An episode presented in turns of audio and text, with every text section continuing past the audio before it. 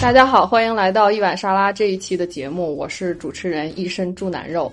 今天请到的嘉宾呢是呃认识多年的好朋友，他叫 Loading。呃，然后我们这一期要聊一聊他呃在美国留学，然后在美国工作，然后之后又回到国内工作，然后又 run 回了美国这一系列的故事。先请他给大家做一个自我介绍吧。嗯，大家好，我是 Loading，嗯、我是呃本科毕业于华中科技大学，然后本科毕业后就到了呃美国华盛顿大学读了一个机械的硕士，然后硕硕士毕业之后，我去了呃福耀福耀玻璃在 Ohio 的工厂嗯工作，呃之后在之后在经经历了呃大概工作了两三年之后。嗯，又决定转换专业，然后去呃湾区的东北大学读了，又读了一个呃 CS 的 Master，呃，然后 CS Master 毕业之后，去呃我就回国了，然后去了上海的呃飞协博工作，然后之后。呃，工作了一年之后，我又从飞协博内部转回来，呃，到了现在现在就又回到了呃飞协博在美国的 office 工作。就是自从 Loading 同学 run 回了美国之后呢，然后我们就成了这个饭搭子，然后就天天一到周末就出去吃饭。然后我们之前就是上一次吃饭的时候就在聊我们这一期节目可以聊什么主题，然后就想到了说我们其实可以聊他在嗯美国的中国公司工作的经历和在中国的美国公司工作的经历，因为就是他之前的工作经历就是两边都工作过，是吧？我们之后可以展开的聊一下，呃这方面的内容。那咱们先从头聊起，从从你本科的这个。就是在国内上学的经历，你是在华科学什么专业来着？呃，我在母本科是华科的，嗯，材料成型及控制工程专业。那是啥？我觉得这个专业吧，就是虽然也是在材料学院，我更我觉得它更接近于一个材料和机械比较结合的一个专业。呃，应该就是说百分之八十的材，虽然材料和机械是两个本身就是比较相近的专业吧，然后我觉得是呃百分之。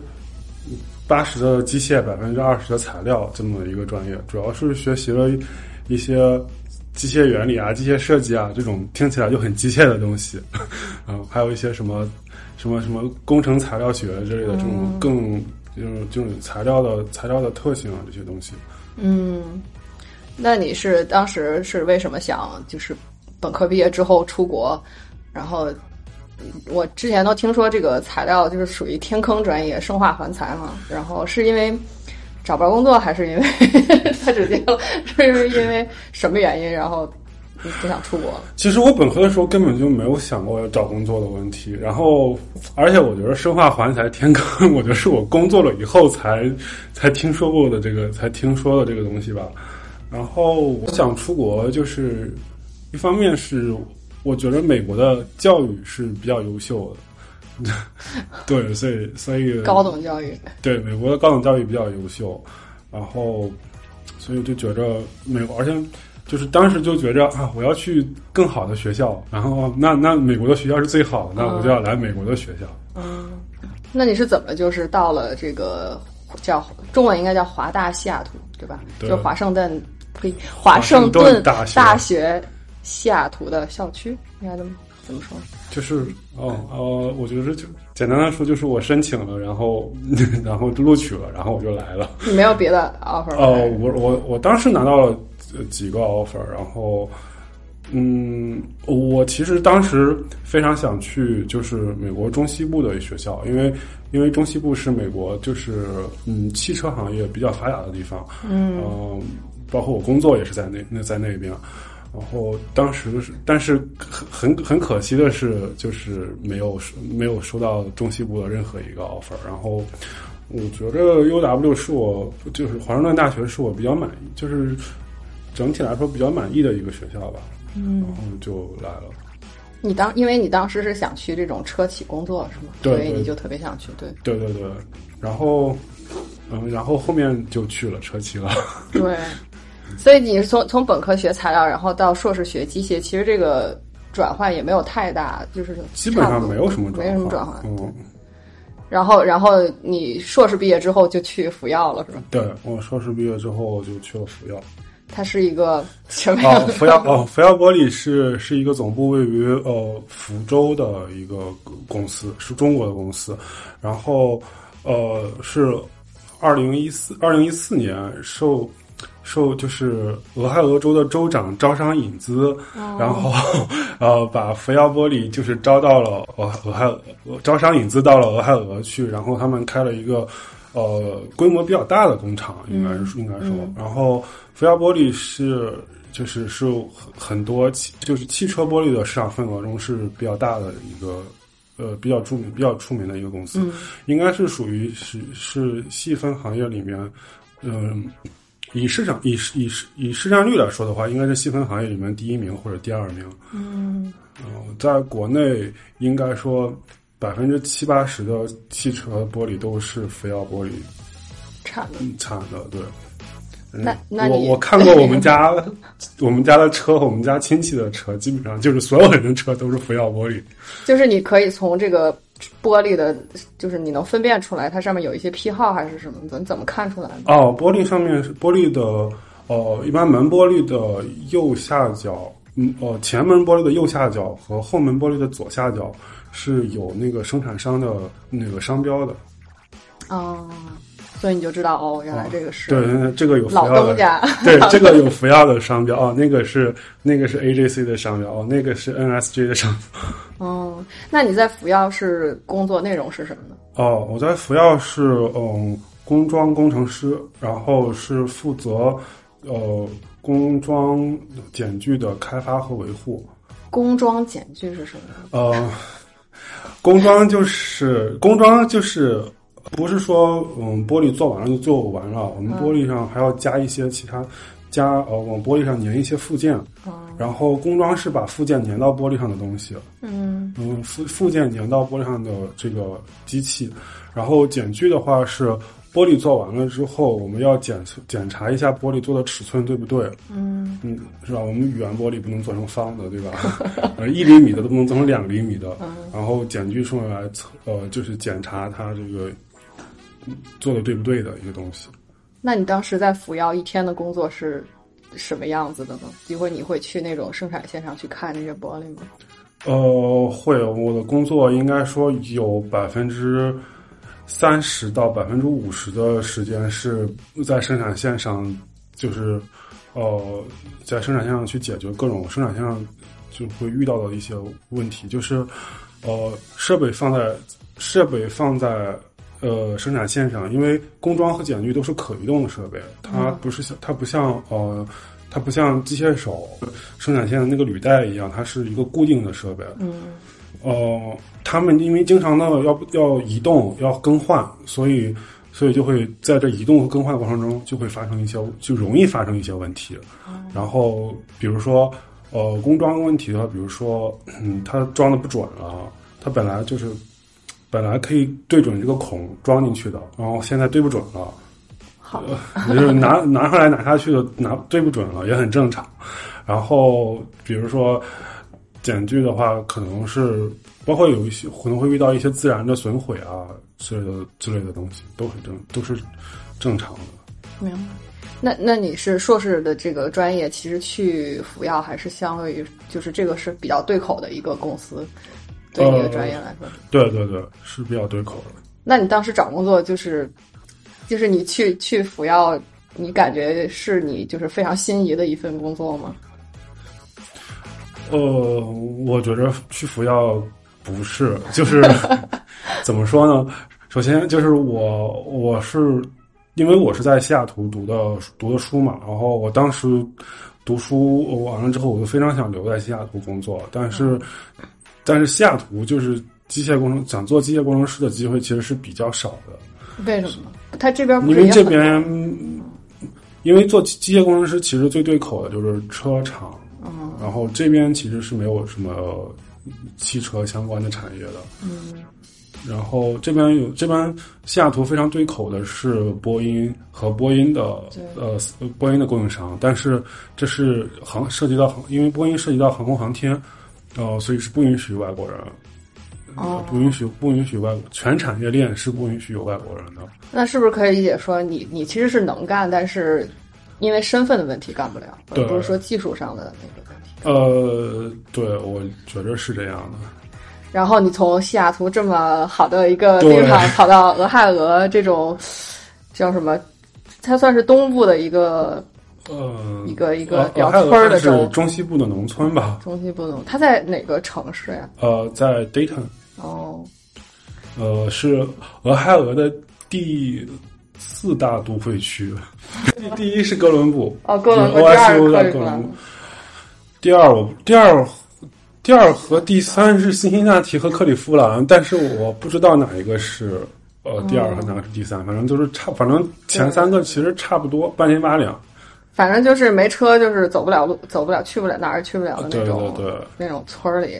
对，所以你还是有落差的吧？就是对，就是一个是城市的城市的改变给我带来了一定的落差啊，然后包括呃福耀的怎么说呢？福耀的同事的素质其实也跟学校里的 学校里的人不太一样，是因因为都是蓝领比较多吗？还是因为什么？呃，对，福耀福耀是一个呃。工厂优先的，是一个工厂优先的公司。嗯，然后所以说，它而且福耀福耀当时百分之七十左右的员工是工厂里的哦，是工厂里的操作工。嗯，然后这个这种这种工作呢，工资比较低，然后 可能就跟其实就跟麦当劳呃麦当劳端盘子这种工作工工资差不多。你知道当时他们的时薪是多少？他们的时薪大概是在十五十五块钱、十六块钱左右。二零一六年，一六年，对对，详细的工资的话，其实可以可以参考一下美国工厂当时这个这个里边有说过，他们从几块涨到几块，是二零一八年发生的这个改变。对，因为我我本来还想提到这个，就是 是哪一年的一个纪录片啊，叫《美国工厂》。他拍的是哪？美国工厂是二零一九年，呃，美国工厂是二零一九年美呃奥斯卡最佳 纪录片。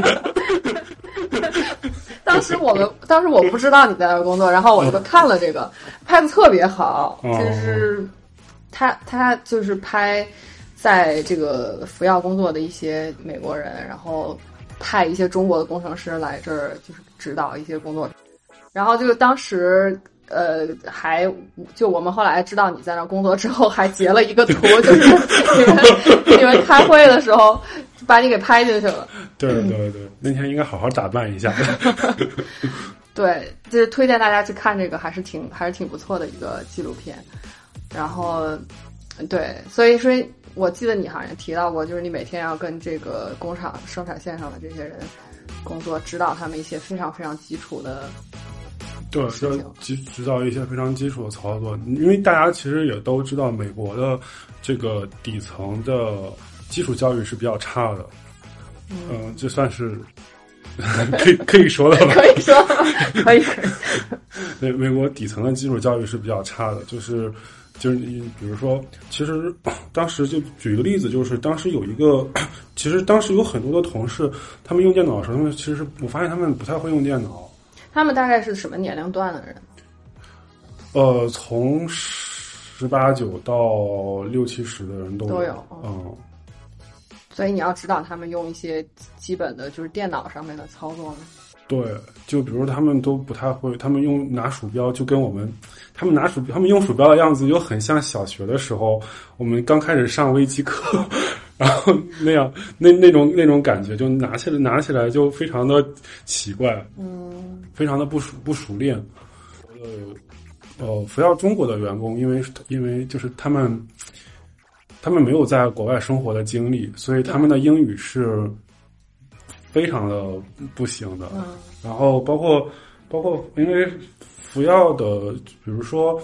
像福耀的很多比较高层的管理人员，其实他们的学历依然是不是非常优秀的。嗯，比如说很多人可能没有上过高中，高层也没有上过。对，很多高层没有。就是曹德旺自己的话是小学学历，哦，这是可以说的，这是可以说的呀，这肯定可以说，这是啊这是这是那个去百度百科或者是维基百科都可以看到的东西。是不是也不太需要太太多高等教育的知识？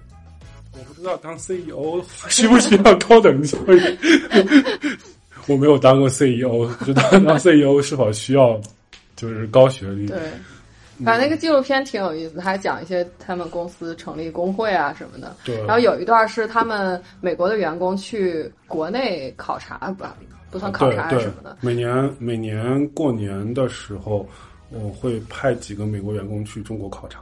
对，它里面有一段就是参加公司的集体婚礼，还给对一个美国大叔看哭了，还是什么的。反正当时就觉得 看挺有意思的。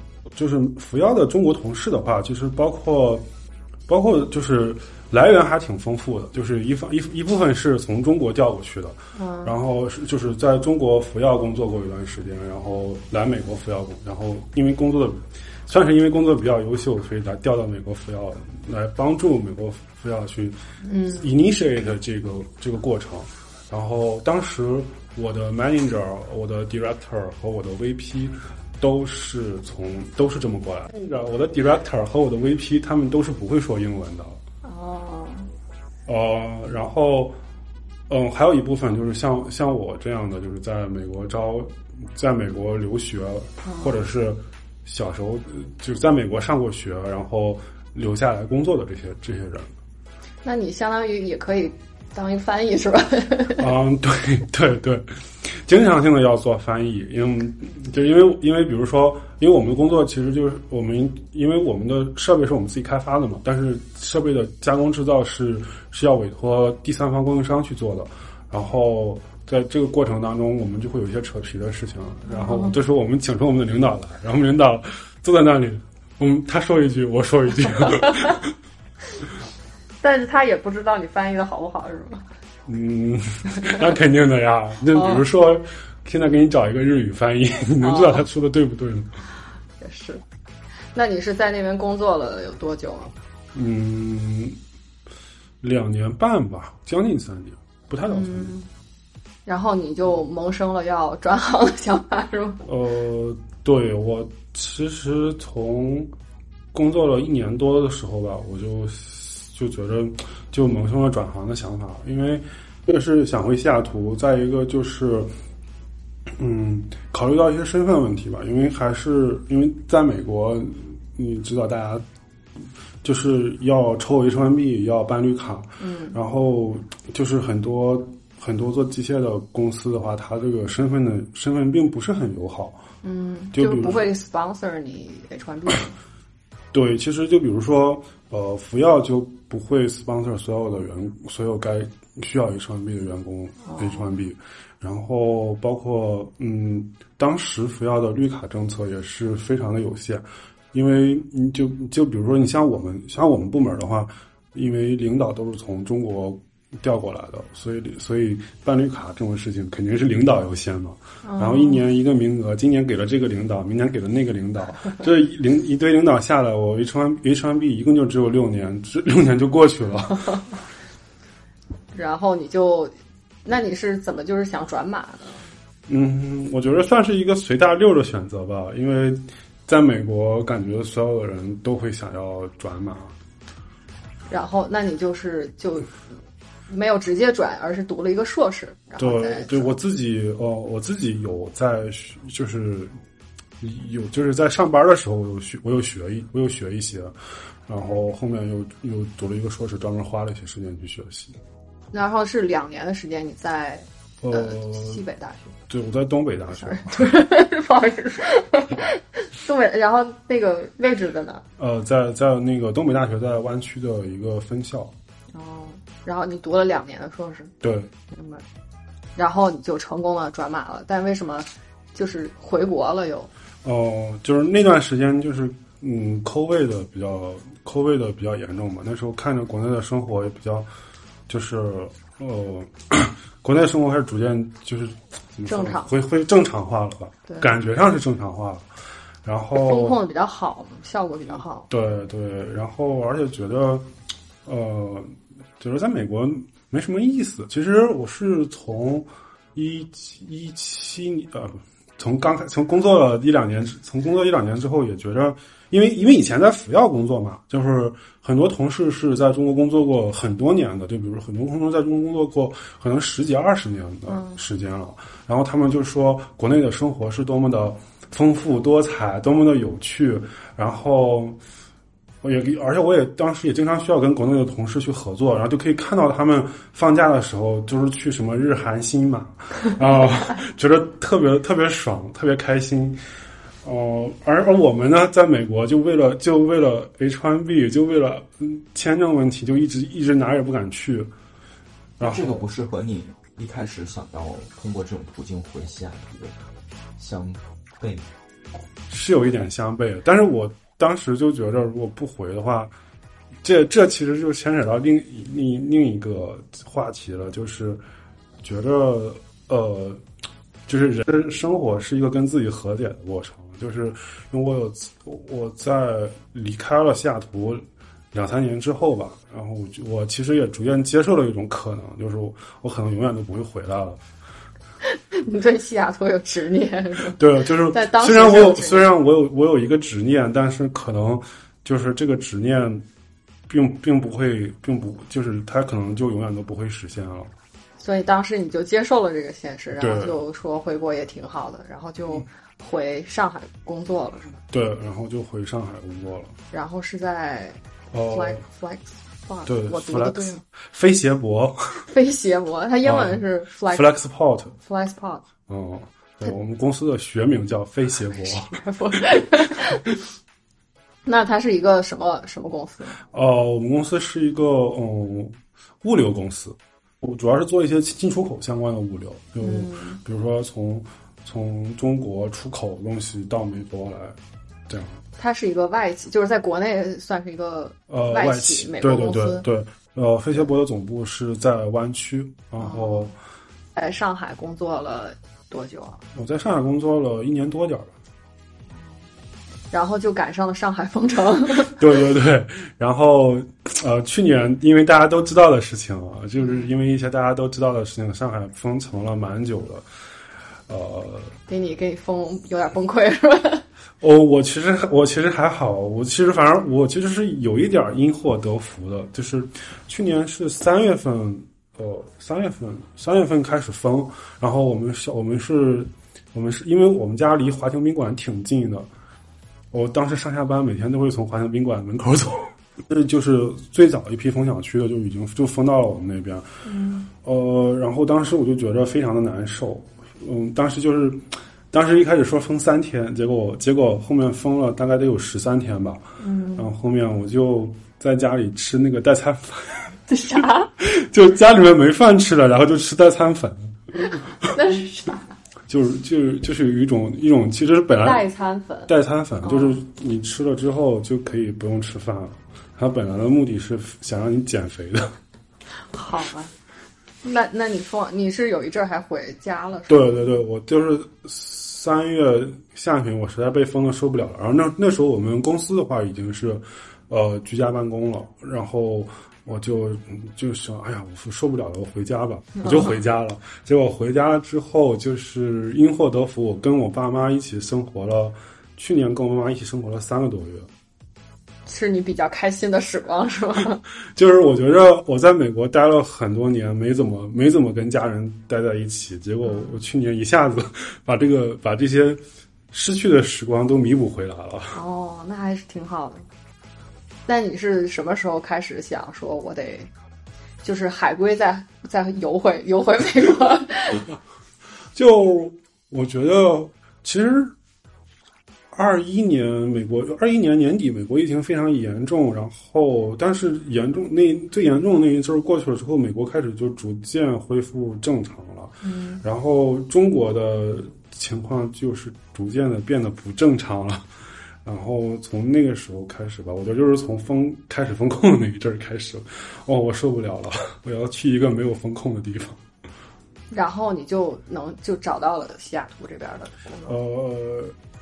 然后算是吧，就是我就是还是同一个公司嘛，我其实同一个公司同一个组，然后你是谈的吗？就是让你我我跟我我跟我老板谈的 relocate，哦，那你还应该挺开心啊！就是哎呀，又没有想到又回到了你的心仪的城市。对对，就感觉非常的 surprised，啊不也不能说就是又惊又喜吧，嗯，然后就然后就是什么大什么时候？一年呃，去年十一月的时候，对，去年十一月的时候回来的，对，然后我们就成了饭搭子啦，然后就对各种吃吃喝喝。对，西雅图是怎么你了？西雅图为什么这么吸引你啊？嗯。是因为你在这上学，所以特别有这种情怀吗？对，我觉得是的，现就是我在这儿上学，所以特别有这边有这种情怀，而且相对来说，嗯，我我比较喜欢嗯户外运动，比较喜欢爬山啊之类的，所以就是西雅图是一个最适合做这些户外运动的。我生活过的地方，西雅图是最适合做这种户外运动的。嗯，确实有山有海，对然后离其实你开车去海边，然后去各种的国家公园，有三个国家公园呢，所以就很多可以玩的地方。对，开车去海边，然后开车去爬山，还有去滑雪。嗯所以你是有计划在这儿定居下来。嗯，希望是这样吧，不要被雷了就行了。所以 Flexport 也算是在疫情期间受益的公司。嗯，对，Flexport 是在疫情期间非常的受益的公司，因为 Flexport 的因为在疫情期间供应链的成本大涨，然后作为供应链作为一个就是做运输的公司的话，我们肯定是肯定是就是利润大增的。从你之前在美国的一个中国企业工作，然后你又回到了国内，在国内的一个美国企业工作，嗯，是是一个什么样的感受呢？其实 Flexport 和福耀这两个是两个完全不同的公司。对，没不太好对比。我觉得就是，就比如说，如果同样是美国公司，我在 Flexport 和我换一家美国公司工作，其实也是很不一样的。嗯，在服药的时候，有一种我很想跳走的感觉，就是你不太属于那个地方。对，有一种我不太属于那种地方的感觉。嗯，但现在的话，还是就是身边都是现在工程师。现在其实我我觉着 我比较属于 Flexport 上海，我不太属于 Flexport 西雅图。为啥呢？嗯，我觉得三号可能在上海就是跟大家混的比较熟吧，在在美国可能因为就是因为因为疫情就是居家工作的原因，其实感觉同事之间的距离还是比较远的。你们公司中国人多吗？我们公司我们组中国人其实不少，我们组差不多有一半儿中国人，你是说跟中国的同事和即使是即使是中即使是中国的同事也是一样的。也没有上海的同事那么亲？对对对，其实，嗯，在服药的时候，反而同事之间特中国同事之间特别亲，因为大家都是。嗯，背井离乡，就是离开自己 离开自己熟悉的环境，然后到到呃 Dayton 这个地方，嗯，然后来了之后，大家其实除了同事之外，就真的没有就不认识就不认识当地的其他人了。也没有太多娱乐活动，生活也比较枯燥，是吧？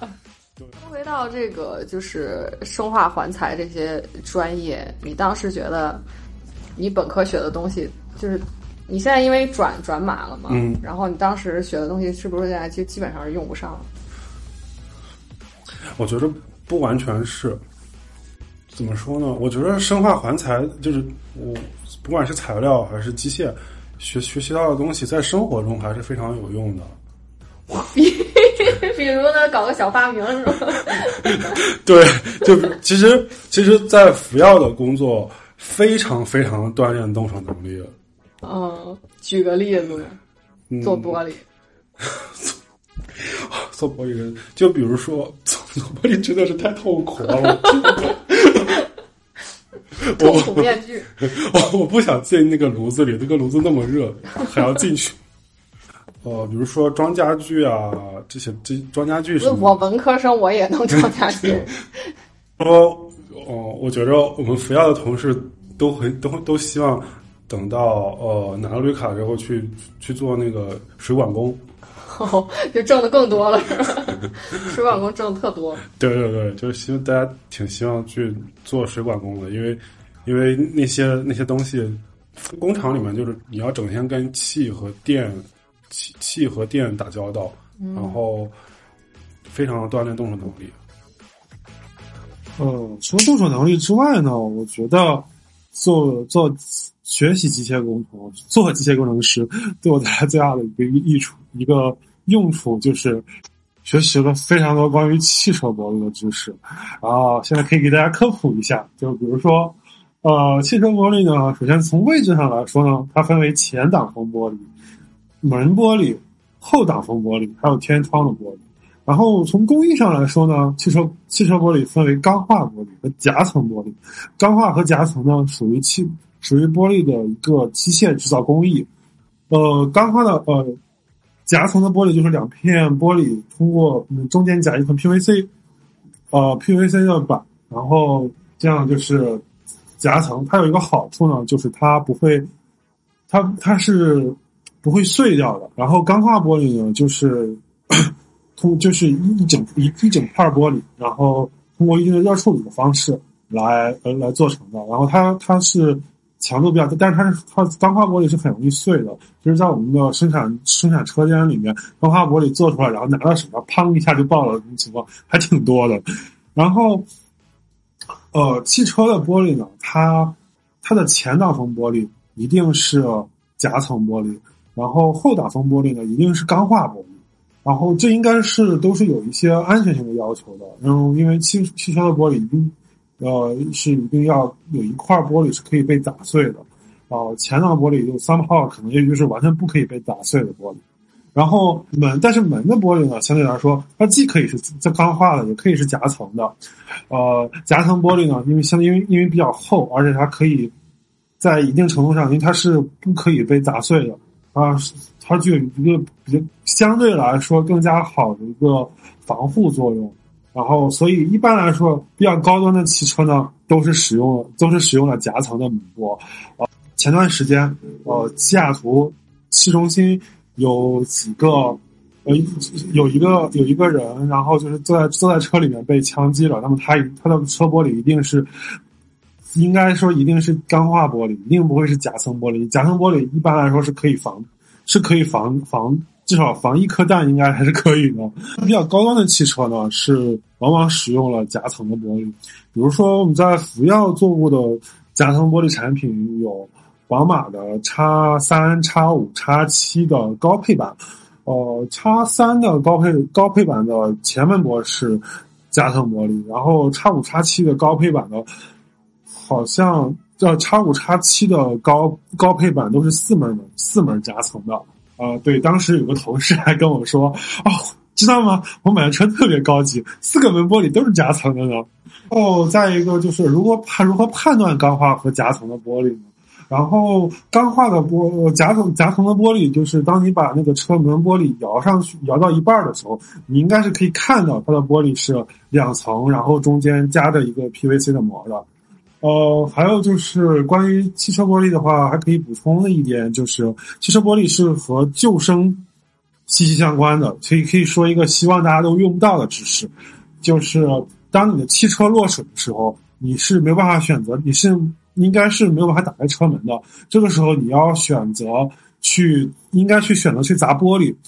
因为后挡风玻璃一定是钢化的，所以当你对车不熟，然后或者是你砸不开你的门玻璃的时候，你的门玻璃是夹层的，你砸不开的时候，这个时候一定要迅速的跑去后面去砸你的后挡风玻璃，前挡风玻璃一定不要砸，一定打不开，记住了。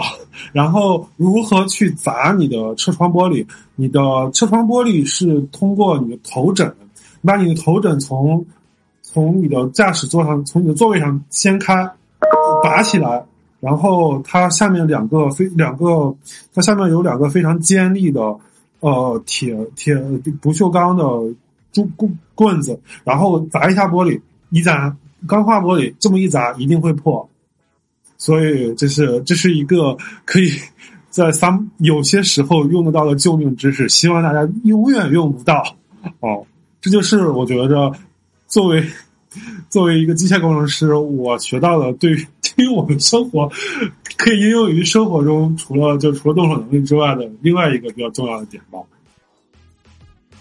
好的，Loading 同学的汽车玻璃科普时间到此结束。那你觉得，嗯，转码难度大吗？肯定大呀。就 loading，呃，loading 其实是就是在我们本科的时候是非常优秀，然后从普通班考到精英班。这个转码，这转码是什么关系？就是妥妥的学霸。哦，不是。对学霸来说，转码是小 case，是吗？我觉得其实我学习蛮一般的。我在本科的时候成绩也很一般，但是你是从山东这个考过来的，所以就非常的哎呀，我觉得也不算吧，因为毕竟湖北湖北也是高考大省，嗯，湖北高考的难度就是，呃，华科的主要生源应该来自于湖北、湖南、河南、江西，然后这几个省除了湖北。高考难度确实比山东低之外，每个省都比山东要要简要要要难很多。现在也是挺多人都想转码，反正不同专业学文科、学这个学那都想转码。然后，对，那你当时觉得这个这个决定，或者你觉得压力大吗？当时，我觉得，我觉得转码的时候压力挺大的，因为因为这毕竟是一个全就是全新的全新的专业。我在研究生毕业的时候，就是我在机械研究生毕业的时候，我连 Hello World 都不会写，就是可以。怎么可能？咱咱本科的时候学那个早都忘了。你现在还会写 C 加加吗？当然了，当然了，白达，我现在这个，而且现在的 C 加加跟我们本科学的 C 加加完全不是一个东西了。嗯那你当时是相当于是自费读了一个硕士，对，把我把我这几年上班的工资都花没了，然后就是就是下下定决心要要要换一个行业是吧？嗯，对，其实机械这个行业，我在这个行业里面比较 weak 的一点，就比较弱的一点是，我觉得我就从来没有真正的学通过。我本科的时候学习就非常。非常的痛苦，可能就是每天要通宵达旦的去学习，然后最后就拿个六十多分儿。不是学霸吗？这是这是这是一身牛腩肉的这个什么？牛腩肉，一身牛腩肉的，这是什么彩虹屁？那你在嗯精英班的同学，然后他们现在还从事原来工作的或者原来专业的工作的人多吗？嗯。多，其实转行的人不是很多。我觉得我们班可能百分之七十左右的人都还从事着原来的工作，就是学材料的这个专业，他们还从事材料的同学真正转行的不是很多呀。就整个整个哪种企业，整个材料学院都不是很多转行的。他他们会去哪种公司呢？我们同学，我们同学工作的公司最多的应该是华为，国内的同同学最多是华为，然后美国最多是苹果。做硬件。嗯嗯，湾区湾区机械工程师的归宿就是苹果。哦。国内去苹果的也挺多的。哦。哦，我们同学没有人去苹果，但是我有我在福亚的同事有几个去了苹果的。像你这样转行或者转码的应该是少数，是吧？少数。其实我觉得，在如果我没有出国的话，即使我转行，可能也不转码。嗯，从就是你回国一阵儿，然后又回美国，你签证还是 H one B 吗？嗯，对，那个 H1B 是这样的，H1B 是这样的一个签证，就是它有六年，嗯，但是这六年它不要求你这六年是连续的。哦，就是说，你中间你可以断，中间你在任何时候断掉的时候，你是可以，呃，不管你断了多久，都可以，都可以在只要你找到了愿意帮你 sponsor 的雇主，都是可以续上。然后这个过程的话，就是 H1B transfer。嗯，所以之前在辅药抽到 H1B 也帮你海归在威海起到了关键的作用。嗯，也呃算是吧，算是吧。其实我可以用 L one 给我回来回来。L one 是啥来？哦，L one 是就是，呃，就像福耀有一些同事，你在中国工作过一一阵儿，然后你把你调到美国的 office 来工作，然后是理论上来说是 L one 签证，然后就把就是在同一个公司的不同的 office 工作，可以使用 L one 签证。那你现在是在有申请绿卡吗？哦，我有是 EB？这 太太太具体了 EB 了。two EB two。嗯，好，最后一个问题，你对自己今后五到十年的规划是什么？呃，今后五到十年的规划，呃，首首先是拿到 PD。这么具体？我觉得首先是拿到 PD 吧，因为其实从抽到 H1B 到现在也也也有好长时好长时间了，然后这个你没法规划，这个你这也决定不了呀，你这都是移民局该该给你处理的事儿。PD 就是 priority date，就是所谓的优先日期，然后嗯，就是决定绿卡排期什么时候，呃，能排到你对，嗯好，谢谢这位小百科同学。我的意思是，你在比如说工作上、生活上，还有其他方面上的规划就我想法，我觉得工作上的话，我希望能够别被裁了就是。别被裁，对啊，对其实其实其实其实别被裁裁了，这个和拿到 PD 就是差不多差不多一个意思。你被裁了就就被裁了我终止了。对，被裁，因为我还没有到拿呃 secure PD 的那一那一步嘛。就如果我不被裁的话，我就就是随着时间的推移，我肯定是可以 C 就可以拿到 PD 的。嗯，对。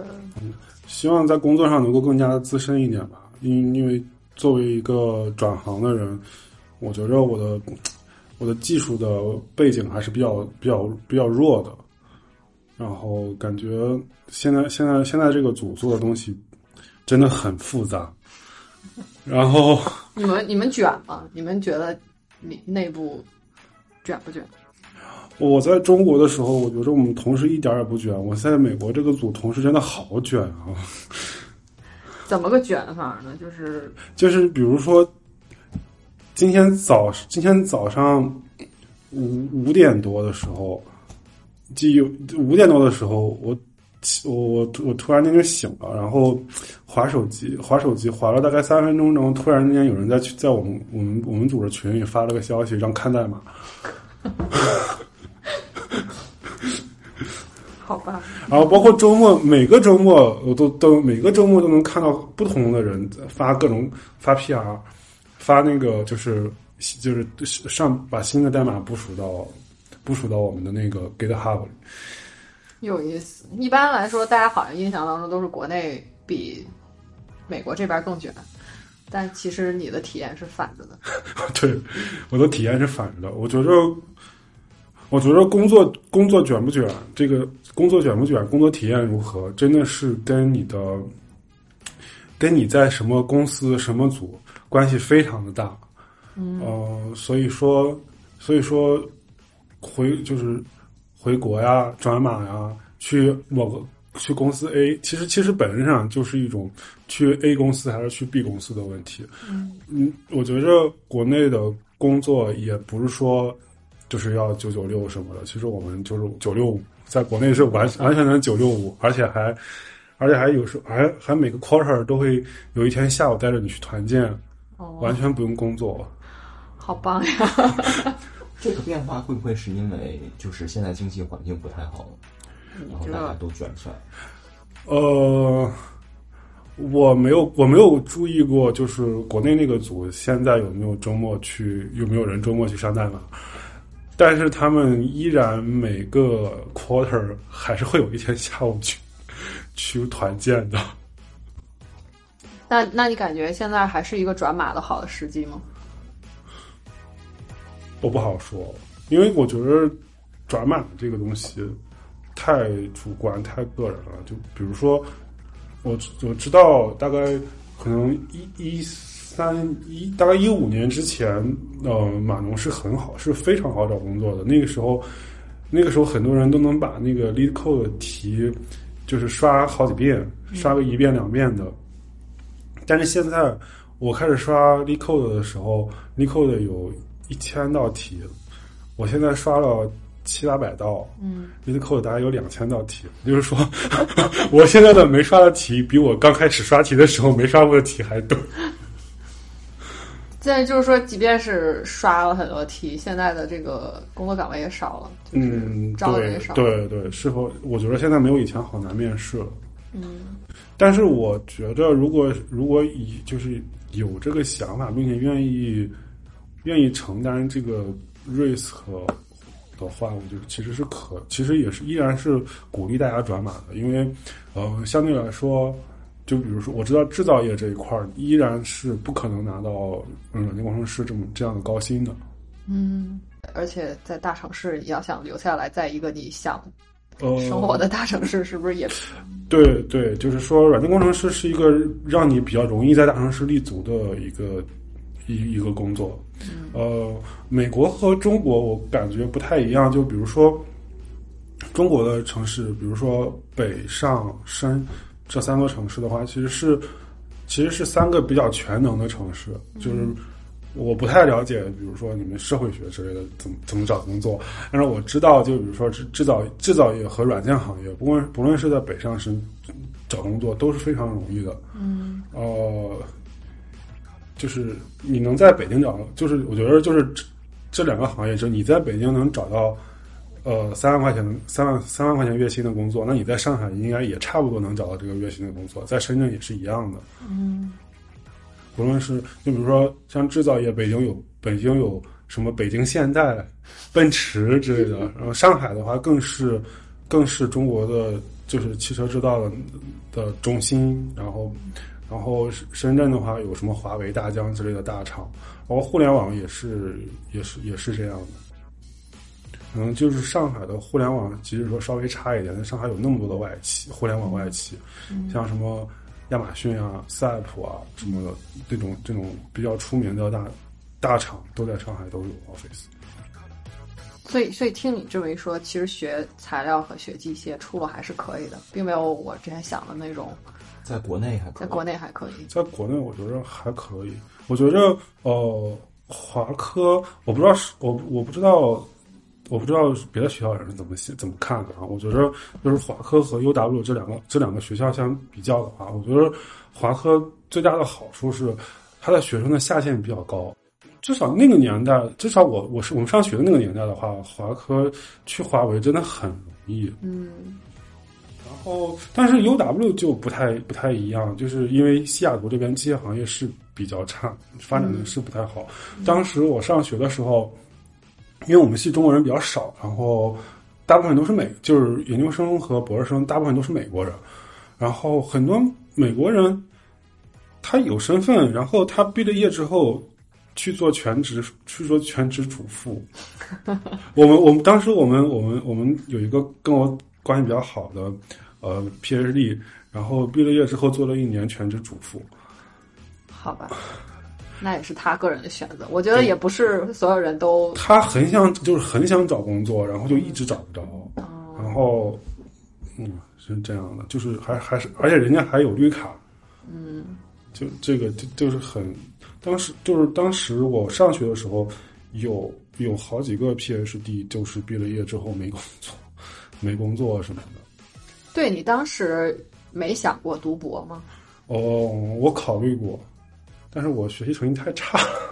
学霸老师这么谦虚，真的是。哦，我我真的真的，我在我在 UW 的时候，真的学习成绩很差，就是属于于就是平时分比较高，但是考试的话，我记得有一次考试我考了二十几分儿吧，一百分的题考了二十几分，倒数第二都考了三十多。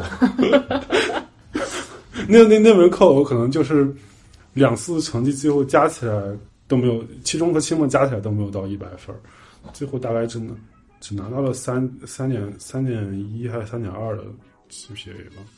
UW GPA 其实研究生的 GPA 其实还是非常好拿的。嗯，这这一趴你觉得有什么问题？你想补充的吗？嗯，我觉得就是对于国内和国外的选择上，我觉着，呃，我觉得，我觉得对于对于每一个在美国的人，不管是是就是硕士还是博士，我觉得不要不要把自己的思想就太局限了哦，我一定要留在美国。我觉得如果在国内，因为没有了身份的限制，其实一样可能可能可以拥有一个比较好的呃职业的发展。但是你个人还是想留在美国这边，至少说先拿上卡是吧？嗯，对。但长期来说，你也没有说一定要在。我觉得长期也不一定吧，但是 就是回国的体验哦，国内的生活其实还不错，但是前提是你你你你得有钱买房子。就是如果你你有一种你一定要买房子的执念的话，在大城市会过得非常的痛苦，因为就是大城市的大城市的呃，反正上海吧，实在是买房的难度高的惊人。嗯嗯，我不知道大家是怎么买房子，但是我觉得真的是年薪一百万以下很难买房，很难过得很难在住房上拥有一个比较理想的条件吧。但在西雅图的话，其实你呃买一个叫什么 townhouse 或者是那种 single family house 其实还好，我觉得，估计可能一个 million 这样，嗯，或者一个对一个下。million 以下其实是可以的。嗯，loading 同学之前在好多城市都生活过，从啊、呃比如说你是老家是山东的，对吧？嗯然后你后来又去了美国，在西雅图生活过，嗯然后在俄亥俄的 Dayton，然后又去了湾区，然后又回到上海。嗯，你感觉这几个城市哪个最接近你理想的城市？我知道西雅图肯定是 你最爱的。对，西雅图是我是是我比较理想的城市。其实，嗯，这这这过过去的十年，就从上大学以后，真的是生活过很多地方。啊，对，还有武汉忘说了。对，武汉我还在芝加哥也短期的待过，然后你感觉这这几个城市排名哪个是最差的？最差的呀，最差肯定俄亥俄呀，这还用问吗？就是因为无聊是吗？呃，俄亥俄它还不仅仅是无聊，就是我觉得俄亥俄的气候也非常的糟糕。它冬天不是特别冷吧？它其实就是俄亥俄冬天非常的冷啊，零下二三十度啊。哦，你之前在湾区哪儿啊？在湾区哪儿生活？南湾哦，湾区也是，就是一天温差特别大的。湾区没有呀，没有，没有啊，湾区一年到头温差都不是很大。嗯，但它对它是比在那个比较暖和的那个温度上，对对它是一晚温差有一点。它可能早晚温差比较大，可能像它可能有时候就像西雅图夏天这样吧。其实西雅图夏天有时候可能晚上就十度左右，早晨白天可能都得将近三十度了。然后上海呢？你觉得挺好？嗯，上海我感觉是一个比较好的城市，就是它很适合生活。它嗯，他很适合有钱人生活。有房子。这那西雅图冬天你不觉得比较阴郁吗？一直下雨。我觉得冬天可能只有湾区的冬天还好一点吧，别的地方冬天都那个死样子。在美国。那下一个话题要要聊就是你的个人的爱好，平时你比如说不工作的时候，周末喜欢干什么？然后有没有什么奇葩的爱好之类的？我比较喜欢游泳、hiking，也比较喜欢滑雪，嗯，然后还有跑步，对跑步还有骑车，都还蛮喜欢的。然后呃，除了运动之外的话，我比较喜欢嗯做饭啊，嗯，嗯、有时候还喜欢追追星什么的。具体具体具体说说追追星吧。你你哦怎么个追星？这 sorry 追星法？之前就是买奥迪，对啊，就比如说看到看到看到看到告五人给奥迪做了做了代言，然后就赶紧去买个奥迪。硬核追星，支持偶像的代言。嗯，其实我一直想看演唱会来着，但是、但是现在美国好像就是我比较喜欢的明星，没什么人开演唱会。嗯，那你这个就是运动这些，其实也搞得挺硬核的。你这跑步每天一千个 一千个 move go，运哦跑步的话，是因为因为没法爬山，也没法滑雪了，没有太平了，然后就是这就特别适合跑，我觉得就特别适合跑步，然后所以就开始就是逐渐的爱上跑步吧。嗯，包括我们公司有一个 running club，我还是我们公司 running club 的核心成员，经常去跑。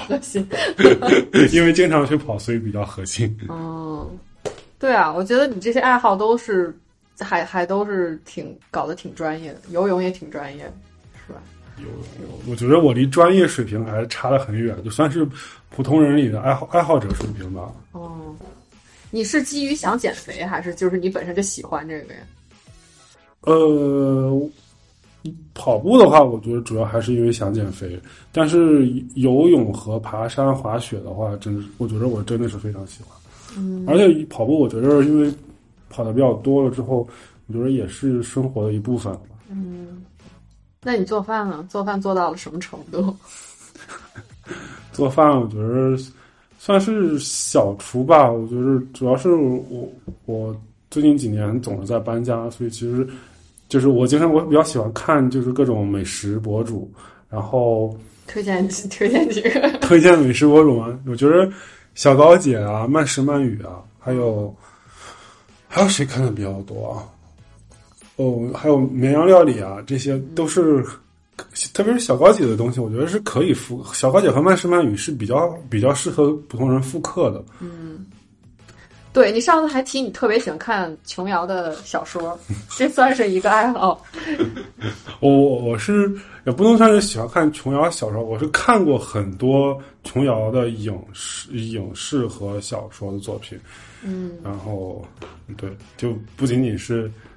我我们这个年龄的人应该都看过《还珠格格》和《情深深雨蒙蒙》，然后其实我看过他可能一些更早更早的作品，就比如说《一帘幽梦》，嗯，还有老版的《烟雨蒙蒙》，嗯，还有包括《烟雨蒙蒙》的原著。觉得特别喜欢的点是什么呢？纯粹的爱情故事吗？爱情？我觉得琼瑶的爱情观确实比较怎么说呢？比较理想化吧，应该是应该说。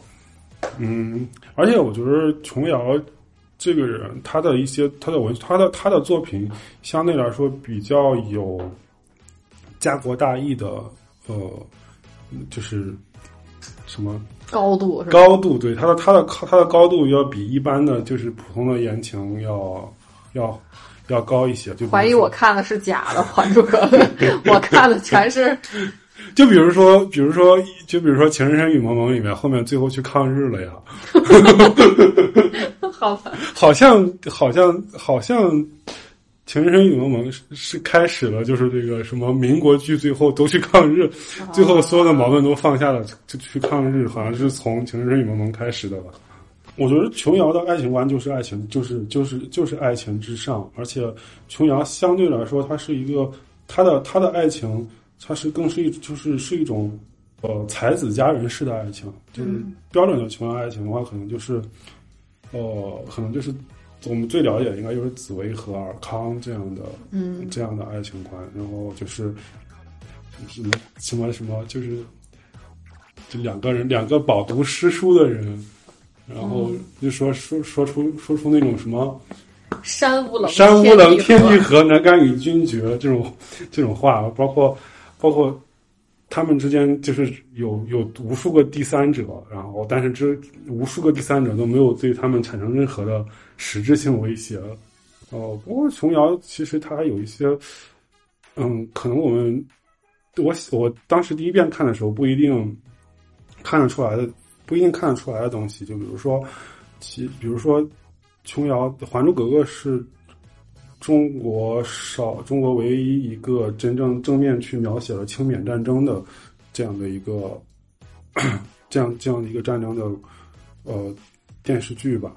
然后，其实清缅战争对于中国来说是一个是一个非常重要的战争，因为从地理环境上来说，缅甸其实是我们看中国总总总说什么。朝鲜、越南对中国有多么的重要？中国的其实中国的邻国里面，在地理上，我个人认为对中国最重要的就是从地理经济从地理上来说的话，对中国最重要的邻国其实是其实是缅甸。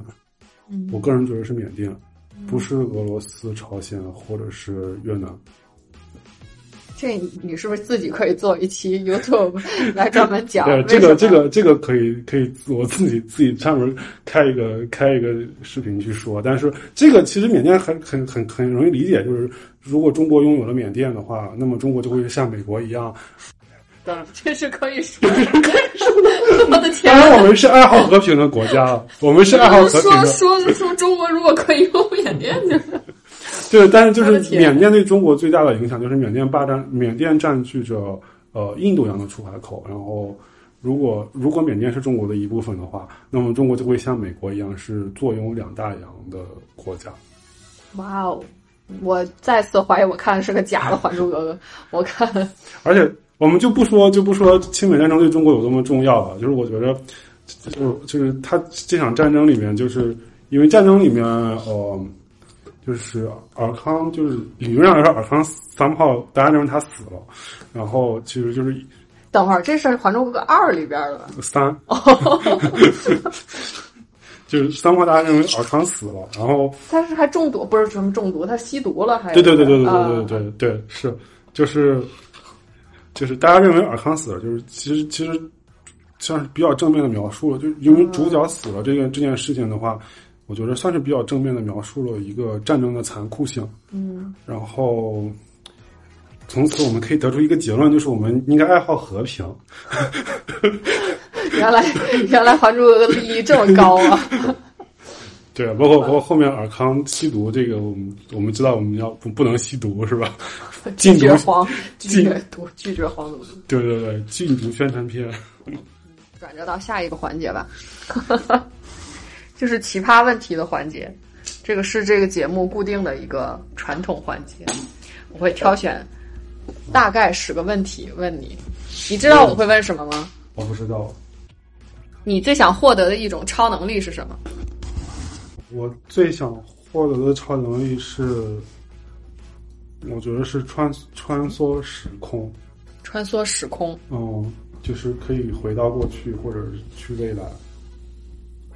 我可能不想改变什么东西吧，但是我觉得如果如果如果我能回到过去的，至少如果我能回到过去的话，我可能能跟能跟跟过去的自己能够好好的对话，能够安慰一下他的在困，就是在当时遇到困难的时候可以安慰一下。这就我下来下面的问题都跟这个还挺相关的。下一个问题就是，如果你回到十八岁，你想跟自己说什么？我我如果我回到十八岁的话，那我我会告诉我自己，就是未来的人生还很长，是人终究是要跟自己和解的，没有必要去执着于，哦执执着是对的，但是也没必要去执着于不可能的事情。嗯，明白。那就是如果穿越到未来，到了八十岁，你想跟八十岁的自己说？啊，你怎么还活着？我可不想活八十岁。为什么呢？因为我觉得活活太久没有什么意义啊，特别是特别是到了八十岁，你就就没有就没有就没有没有什么精力再去，就身体也不会非常好了。我觉得活太久没有什么意义。呃，就就是其实意思就是说，就是有就是有质量的老去嘛。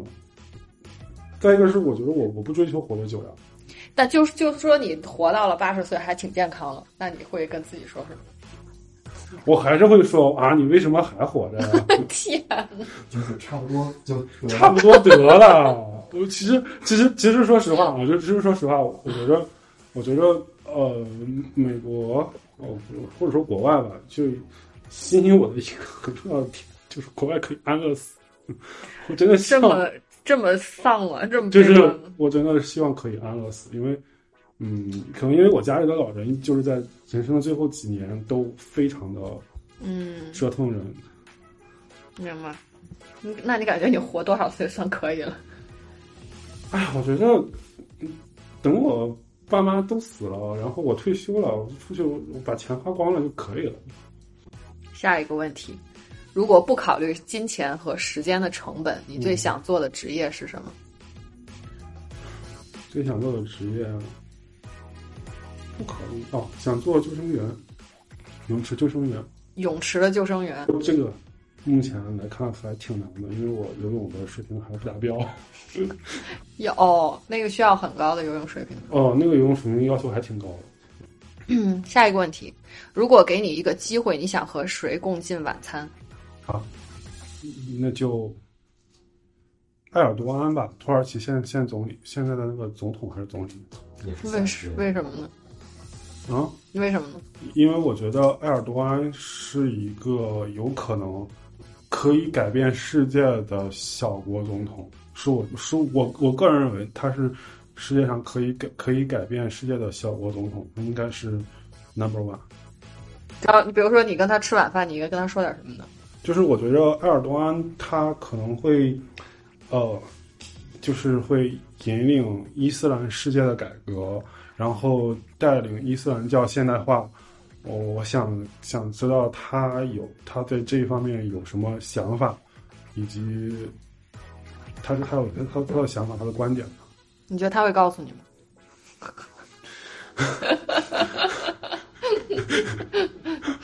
不，这个问题的假设就是你跟他吃晚饭，他应该什么都跟你说，对对。对啊，我觉得那那我觉得他会不会和我吃饭呢？世界上的主要大国的政治家，其实大家可能都比较了解。嗯，但大家了解埃尔多安也是高通胀。埃尔多安不仅仅有高通胀，埃尔多安以后应该会是，就是埃尔，我觉得土耳其埃尔多安应该是野心蛮大的，应该想要做伊斯兰世界的领袖。你更愿意打二十头有鸭子大小的马，还是有一只有马那个大小的鸭子？嗯，我更想打一只有马大小的鸭子，因为因为鸭子大小的马要打二十头的话，那它肯定会到处乱跑。嗯而而那个马这么大的鸭子的话，只要打一个就可以了。嗯，就目标非常目标目标非常的明显，而且目标目标比较大。好的。你觉得哪个学科是骗术，压根儿不应该存在？材料科学与工程。就是你本科学的专业是吧？哦哦，我我说我说一个正正经的吧，就 这个怎么了？这个不正经了。哪个学科是骗术？我觉得应该是化学吧。我这么基础学科的是骗术。嗯，对，我觉得就我不是说化学本身是骗术，我觉得化学的很多研究方法是一种是一种错误的研究方法。就比如说他他总是会强调使用穷举的方式去研究去研究这个世界，我觉得是一种是一种非常原始的方法，就是其实就是一种。就是博士生把把把本科生、硕士生、本科生和研究生当做廉价劳动力，是一种非常、是一种非常浪费社会资源的行为。好，下一个问题：如果让你做美国总统，你最想干的一件事儿是什么？给所有的外国人，呃，就是有工作的人绿卡，直接直接绿卡。这跟那个对对对对对对，对啊，就是这样可以解决现在的很多问题。直接就是给所有在这边工作的呃，外国人，外国人直接发绿卡。对，这个问题是以前没有问过的。你觉得自己是独生子女政策的受益者还是受害者？受益者。为什么呢？我，嗯，我觉着首先独生子女政策让我在父我让我从父母这里得到了更多的关爱，嗯嗯，而且改善了我的生活质量吧。嗯就是小时候家里住房条件还挺差的，你们很难想象，就是再来一个兄弟姐妹。再再来一个弟弟妹妹，会是一种什么样的状况？我特别是可能还会再来两个以上。你觉得自己今后会信教吗？嗯，我觉得我很难信教，因为我曾经在，我曾经曾经我很长一段时间，我都在去去摩门教会的那个主日团契，然后我觉得我实在是没有办法接受他们的一些东西。那是因为我们教对 你可能去个别的地方，不是摩门教的。可能摩门教就是太太太太落后了。我我觉得宗教这个东西不是宗教不不太能作为我的精神寄托。嗯它不能让它最多能能让我在某一个时某一个时间段逃避现实，但是我觉得从我的经验来说，嗯，你可能逃避个两三个小时，就又要回到现实中了，你反而浪费了那两三个小时。你认为地球上百分之多少是好人？百分之九十以上吧，百分之九十以上。嗯，就是其实我讨厌的人，我也不觉得他是一个纯粹的坏人。嗯，那你怎么定义那个坏坏人？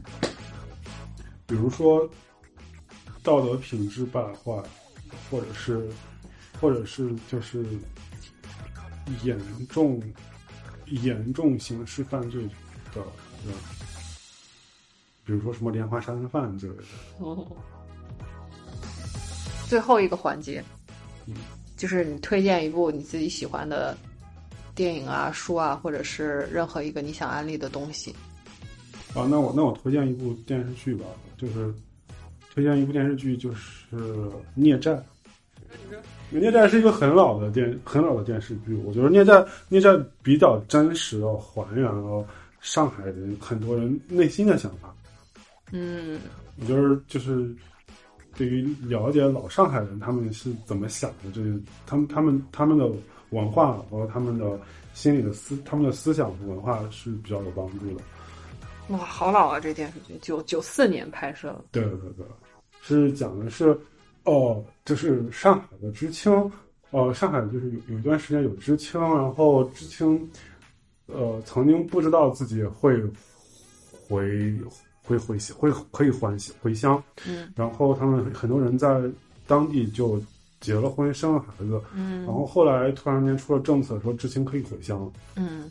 然后他们就，但是但是当时好像是因为户口，因为户口的原因，他们在外面就是他们在当地娶的老婆和生的孩子是不能不能拥有上海户籍的，哦所以他们 就很多就抛妻弃子，跑自己一个人跑到了跑跑回了上海，然后然后他们跑到上海之后又结了婚，生了孩子，然后当他们在他们在呃知青插队的地方生了孩子，长到呃大概初中毕业这个年龄的时候，呃，他们就是这几个小孩儿集体去集体去有五个小孩儿集体去找自己的爸爸妈妈，嗯这中间这就是这因此由此发生的很多的事情。这吸引你的地方是什么？我觉得首先它是它是一个讲上海的故事，然后我又在上海生活过这么长一段时间，我觉得这是这是，而他比较忠实的还原了上海人的想法，就比如说上海人，嗯老一辈的上海人他们是怎么看外地人的，呃，就是这这个比较吸引我，还有就是比较真实的反映了人性。